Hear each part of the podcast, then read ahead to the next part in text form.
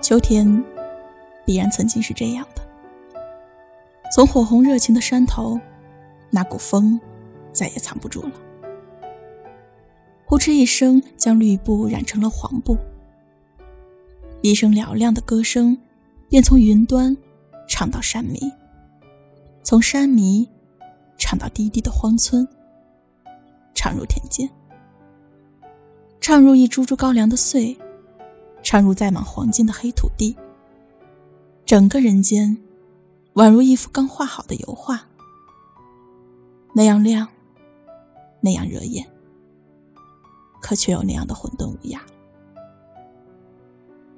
一声雷，可以无端的惹哭满天的云；一对大雁，可以逗急了一山枫叶；一阵风起，漫山的高粱都吟唱出一首首黄灿灿、低沉沉、挡也挡不住的歌谣。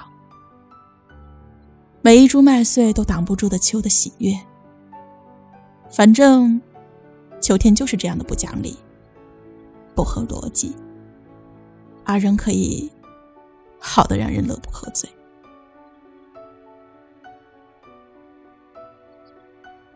秋天必然曾经是这样的：满堂叶茂繁盛的绿梗，抵死苦守一朵荷花。北地里千宅万户的屋梁，曾受尽炎炎烈日的暴晒，只是为了给一个个已经空空的燕巢，建一片阴凉。然后忽然有一天，枫叶把所有的山村水沟都攻陷了，菊花把皇室的园林和民间的地头都控制了。秋天有如生气鲜明的王师，因长期虔诚期盼的祝祷而美丽起来。而关于秋天的名字，必然曾经有这样一段故事：在《诗经》之前，在《尚书》之前，一只小羊在食草时猛然感到微寒；一个孩子在采蘑菇时猛然感觉到凉爽；一双患风痛的腿在猛然间感到僵硬。千千万万双素手在期盼、在荷塘、在江畔浣纱时，所猛然感受到的水是刺骨的。当他们迫不及待地奔走相告时，他们决定将嘴撅成吹口哨的形状，用一种焦急的耳语的声量来为这一季节命名——秋。至于所有的麦穗，都已交给镰刀去点数。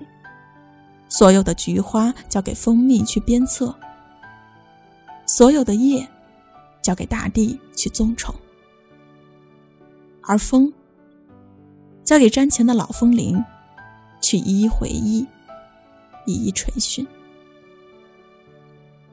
秋天必然曾经是这样，或者在什么地方，它仍然是这样的。